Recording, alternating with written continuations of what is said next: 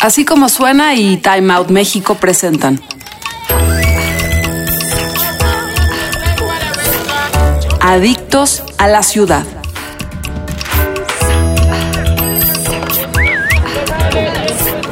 En los últimos años, la Ciudad de México se convirtió en un trampolín para que las bandas emergentes de México y toda Latinoamérica llegaran a los oídos de todos. Solo falta recordar la historia de Shakira, o más recientemente, los Bunkers, para reconocer que la Ciudad de México es un campo fértil para la música. Al ser un semillero de nuevos talentos, puede ser abrumador monitorear bandas de todos los géneros, motivo por el cual invitamos a Jonathan Villicaña, curador de contenidos de Brutal Content y periodista musical freelance, para que, junto con Gil Camargo, editor de música de Time Out México, celebren el mes patrio con esta selección de bandas mexicanas nuevas y unas que otras olvidadas. Bienvenidos Adictos a la Ciudad, el podcast de Time Out en Así Como Suena. Eh, yo soy Gil Camargo, editor de música, y a propósito del mes patrio, eh, este podcast va a estar dedicado a bandas mexicanas. Eh, para hablar un poco como de pues, bandas que están aquí circulando en la Ciudad de México y en todo el país. Tengo un invitadazo para que nos cuente más y nos enseñe con su expertise de banditas que no estamos poniendo atención. Es Jonathan Villacaña, eh, curador de contenidos en Brutal, periodista musical freelance y hace de todo. También vende barbacoa los domingos. ¿Cómo estás, Jonathan? Todo bien, gracias, Gil. Un gusto saludar. Siempre es chido hablar de música y de lo que pasa en México, porque de repente vemos mucho hacia afuera y se nos olvida que a la mano tenemos muchísimas cosas y tenemos un ecosistema musical bien vivo y en constante evolución, así que está padre voltear a verlo. Bienvenido. Justo para hacerlo más dinámico y para que este llegue a más oídos, eh, decidimos dividir este pequeño programa en tres secciones. Entonces elegimos tres bandas. Una nueva, una eh, que está olvidada y una que es nuestra favorita. Entonces, eh, arrancamos con la nueva. ¿Te quieres arrancar, Jonathan? Órale, perfecto. Eh, aprovechando este concepto de la mexicaneidad, les quiero platicar de los cogelones, que son un grupo de la periferia de la Ciudad de México, de Ciudad Neza exactamente. Y ellos están rescatando mucho la cultura mexica eh, y además están fusionando el rock. Ellos comenzaron hace unos ocho años como una banda de covers, tocando covers de, sus bandas favoritas, mucho de Estados Unidos, un, poco de aquí de México, y usaron este nombre en un principio como broma. Y al ir creciendo decidieron dejar este nombre para pues generar eh, eh, tensión y que la gente se sacara de onda, decir, ay, los cogilones, qué feo nombre, pero a la par ellos eh, vienen de una familia de raíces, eh, pues, eh, de, pueblos donde todavía es una tradición hablar náhuatl y, las danzas prehispánicas, etcétera, y toman estos elementos como parte del imaginario para hacer música con lo que está pasando, con buscar un renacer, con, ya sabes, todo este imaginario mexica de el, nuevo fuego, el, cambio de soles, e, etcétera, etcétera. Por eso les quiero platicar de los cogelones que acaban de sacar un disco y están creciendo muy bien. Eh, una chica que trabajó eh, mucho tiempo en Marvin haciendo producción dentro del festival, eh, los escuchó y dijo, yo quiero trabajar con ellos eh, y les propuso un plan de trabajo como manager y lo está haciendo muy bien. grabaron su, su disco debut y es lo que están promocionando ahorita en estos tiempos difíciles de pandemia y vale mucho la pena darles una escucha, darles una vuelta y además buscar este disco debut que está editado en vinil eh, está por salir. Hubo una preventa como a manera de apoyo para conseguir los fondos para maquilar estos viniles y tienen muchos planes para seguir haciendo cosas, para seguir creciendo. Por eso les recomiendo mucho a esta banda de Ciudad Neza llamada Los Cogelones. Yo me voy a ir con, con otras eh, banda de la Ciudad de México, que seguro muchos ya conocen, pero creo que no solamente es un nicho muy, muy pequeño que está circulando en, en el Under y el Centro de Salud. Es Prismatic Shapes, esta banda de la Ciudad de México que nació en 2017 y se hizo, eh, al menos empezó a sonar con Empty Process, una canción que salió en la banda sonora de La Casa de las Flores, justo en una escena de una pelea todos contra todos. Y pues desde entonces eh, han estado pues eh, sonando en la radio en radios locales y dando pequeños shows. Eh, su música está enfocada totalmente al, new wave al shoegaze, al post-punk, porque pues no sé, no sabemos por qué, pero nos encanta justo este ritmo y con el revival que hemos sufrido a principio del, siglo, pues eh, hay una camada enorme de bandas que están haciendo post-punk. Eh, justo este año lanzaron Dead Beat, su primer LP, porque lanzaron su primer EP que es The Gloomy Afternoon, que pues estuvo sonando, pero ahora Deadbeat ya está eh, mucho más pesado.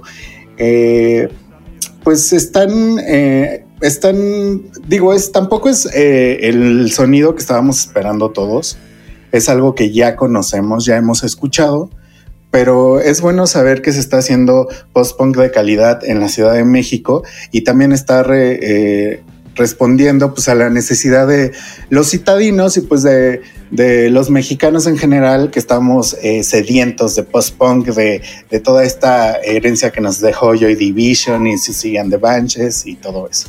Entonces los pueden checar, están eh, su EP y su primer disco en Spotify. Me parece que los cogelones también están en Spotify. Sí, están en todas las plataformas. una, una Jaimero. Ahora vamos con eh, la banda olvidada que creo que deberían de estar sonando, pero ya se quedaron ahí en pausa y eh, no sabemos qué está pasando. Eh, pues vas, Jonathan, ¿cuál es tu banda olvidada? Mira, pensando estos conceptos de mexicanidad y de olvido, más que una banda, pensé en un disco, que es también de una banda medio que eh, está ahí encajonada, desafortunadamente ya no va a haber futuro para esta banda porque uno de sus integrantes eh, ya no está con nosotros, pero pensé en el disco Forjando Patria de Botellita de Jerez. Es un disco muy, muy mexicano, es un disco en el, que se hizo con una... Eh, con un cambio de alineación de Botellita de Jerez. Sergio Arau ya no formaba parte del grupo, el grupo pasó de ser un trío y en vez de quedarse como un dúo, eh, se integraron un par de, de, músicos más y generaron un disco que fue lanzado en el 94 con muchos conceptos de, de la cultura tanto tradicional como pop de los 90 de, de México y me, da mucho gusto y me, da mucha gracia la jiribilla con la que juegan los botellos con los elementos de, nuestra nación. Y justo la, canción que le da título a este disco eh, es la canción que cierra el álbum y es una canción de reflexión un tanto introspectiva, de pensar en eh, las realidades de, de nuestra nación, de pensar en los valores con los que nos fueron forjando como mexicanos, pero también pensando en cómo se está manejando la política, cómo se está manejando el, mexicano en el día a día. Y creo que eh, además de dar gracia eh, con los chistes, vale la pena también echarle ojo y cabeza a las reflexiones que se hacen, pues ya, eh, de un disco de hace 16 años, pero sigue siendo completamente vigente. Por eso, la parte de lo olvidado, yo saco a la luz este disco Forjando Patria de Botellita de Jerez, que además nos cae a la perfección en este mes patrio. Eh, yo me voy a ir con, con tal vez mi banda mexicana favorita desde hace mucho tiempo, eh, que ya no están tocando eh, juntos, pero pues creo que pasaron desapercibidos y quien los escuchó no les puso atención. Estoy hablando de Haciendo el Mal, el proyecto de Paulina Laza, que justo sacaron su último disco en el 2016. Eh, también pensando mucho esto de la mexicanidad eh, y, ritmos también mexicanos. Eh, Haciendo el Mal es un, pues, un proyecto de música muy sencilla, eh, podríamos decirle minimalista, aunque siento que es un, concepto muy eh, snob. Es eh, música muy sencilla en el que pues está lleno de letras tristes, un poco orquestados con, con pianos, con chelos, que lo vuelven todavía más dramático y sobre todo con muchos ritmos mexicanos que están ahí eh, entretejidos en las melodías, eh, que no te das cuenta, pero que te hace sentir eh, pues cercano. Y digo también, vamos a ser sinceros, a quien no le han roto el corazón o quien, hace, quien no se ha sentido triste con una relación o tu crush no te hizo caso y pues sus canciones pues se sienten muy cercanas con todos. solamente tienen dos discos que es Haciendo el Mal, su disco homónimo y La Revolución en tus ojos. Eh, los dos no tienen desperdicio. Siento que son dos discos que pasaron ahí, eh, pues sin que nadie los viera y no merecían eh, pues, ser tan ignorados. Entonces espero que cuando estén escuchando este, este podcast sepan y los, las vayan a, a buscar corriendo. Por ahí escuché que Paulina ya estaba trabajando en algo nuevo. Vamos a ver qué, nos depara para, digo, si no este año que ha sido caótico, para el siguiente. Y pues para terminar, vamos a hablar de nuestra banda favorita mexicana, que digo yo, pues hubiese elegido eh, Haciendo el Mal, pero justo para tener pues más opciones, escogí otra. Pero pues te va, Jonathan, ¿cuál es tu banda favorita? Al momento es El Belafonte Sensacional, una banda que comenzó siendo como de, culto, de nicho, un mito ahí que iba corriendo de voz en voz y parte que le favoreció es eh, el círculo de amigos eh, cercanos del líder de la banda, de Israel Ramírez, que eh, mucho tiempo estuvo haciendo periodismo y también periodismo musical. Justo yo conocí al líder de la banda en un taller de, de gestión de de periodismo cultural como en el 2008, 2009, cuando empezaba a hacer canciones. Y comenzó siendo un personaje que eh, en la peda eh, todo el mundo sacaba una guitarra y le decía, órale, échate una canción. Y así fue creciendo el voz en voz, fue creciendo como banda, eh, grabó un primer EP, Le Petit Riot, que se vendió de mano en mano únicamente en sus shows, entre los amigos, iba rolándose ese disco en un, en un inicio. Y la banda, pues, le tomó su tiempo, como, como es normal, eh, crecer, adaptarse, encontrar su espacio, encontrar sus sonidos, encontrar su identidad. Y también una característica bien padre de, de la banda es que creo que creo yo que es como, como una pandilla en la cual van entrando elementos, van saliendo eh, la, gente que trabaja con la banda además, pues eh, se, pone la playera como, como con la pandilla también es de, órale, vamos a darle, vamos, vamos a hacer entrones y vamos a, ir de aquí para allá como, como pandilla, buscando espacios, buscando eh, actividades relacionadas a el imaginario de la banda y creo que al momento la, cosa más efervescente y sobresaliente del Belafonte Sensacional fue un disco que entregó el año pasado, Soy Piedra, que es un disco producido por Hugo Robota, que sin duda fue de los discos favoritos del rock nacional en 2019, un disco que sigue haciendo ruido, un disco que eh, los, ha mantenido a la vista, eh, un disco que los llevó a ser parte del Festival Normal de este año y en el desarrollo de la banda hay muchos sonidos y creo que además la alineación actual ha permitido un pastiche de, influencias que es lo que hace que llame tanto la atención el Belafonte sensacional de hoy en día. De ser medio gamberros, vale madres, con lo hice por el punk, que querían echar desmadre, ir, ir a buscar pedas eh, caseras por todos lados, buscar dealers y y pasarla bien únicamente, a ahora ser más, creo que un producto eh, cultural de calidad bajo los términos de eh, el art rock, pero también eh, manejando cierta presencia de la identidad de ser parte de esta Ciudad de México. Por eso los invito a que le den una escucha si no lo han hecho al Soy Piedra de Belafonte Sensacional. De hecho, estuvieron en el normal de este año y fueron un, un trancazo. En vivo son increíbles, me gustan mucho. Para terminar, mi banda favorita, que creo que pues tengo muchas bandas favoritas, pero una de ellas, o la que eh, de la que más me gusta hablar, es de Austin TV, esta banda uh. de 2001, justo, que eh, pues fue muy chistoso porque tocaban post rock, que es como que es rock instrumental. Eh, sus letras, más bien, sus discos no tenían letras.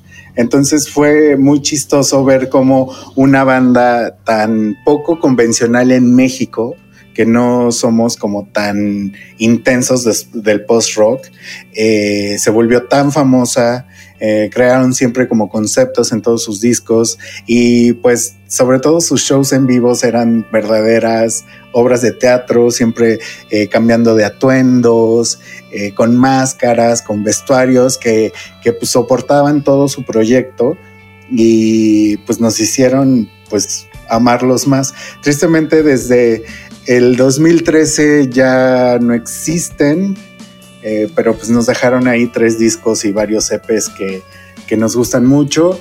Eh, y sobre todo, justo hablando de, eh, de nuevo de, ser mexicano, pues hay muchas cosas que igual no son mexicanas, pero nos llevan directamente a los recuerdos de cuando éramos niños en México. Por ejemplo, en una de las canciones usan un extracto de, la película Volver al Futuro, pero justamente la versión traducida en español. Y pues si bien no, no es una película mexicana, sí crecimos viendo el Canal 5, viendo las trilogías que pasaban y escuchando todo este diálogo. Entonces creo que Austin TV es también una de mis bandas favoritas. Tristemente están eh, desaparecidos, pero pues esperemos que, que pronto vuelvan. Antes nada más un paréntesis, entre sus EPs tienen uno que se llama Lotería, que es una pieza sonora que hicieron para un performance de Tupac Shakur eh, eh, en Londres y es un disco de, que trata de narrar los personajes de la Lotería Nacional, de, la lotería que, jugamos de niños. Eh, traspolados a, paisajes sonoros. Entonces está muy chido porque pues la lotería, el juego de la lotería es parte de nuestra infancia y de, la identidad nacional. Puedes ver en todos lados del mundo que se usa como un elemento mexicano eh, los dibujos de, la lotería o, las cartas eh, como tal. Así que eh, pues la mexicanidad también está ahí bien presente en Austin TV. Perfecto, pues eh, con esto cerramos este podcast de Adictos a la Ciudad. Muchas gracias, Jonathan. ¿Dónde te podemos escuchar, leer eh, y ver? Los miércoles a las 6 de la tarde hago un programa en Bull Terrier FM que se llama Futuras Melodías. Eh, eventualmente en Señal BL soy parte de los colaboradores y también pues en este podcast del Vive Latino cuando hay posibilidades colaboro. Me pueden leer en, en Revista Marvin que Ahí hago entrevistas a destajo literalmente y en medios como afterclub.com hablando de música electrónica o en Boom de muchos otros temas más. Y mis redes sociales, en Twitter estoy como J y en Instagram como Jonathan Villicaña. Perfecto, pues muchas gracias por estar aquí y nos vemos a la, la próxima. Un abrazo. Visita las redes sociales de Time Out en Facebook, Twitter e Instagram arroba Time Out México y utiliza el hashtag Adictos a la Ciudad. Así como suena y Time Out presentaron Adictos a la Ciudad. Escucha esta y otras adicciones en nuestra página así como suena.com o descarga nuestra aplicación en iTunes o Google Play.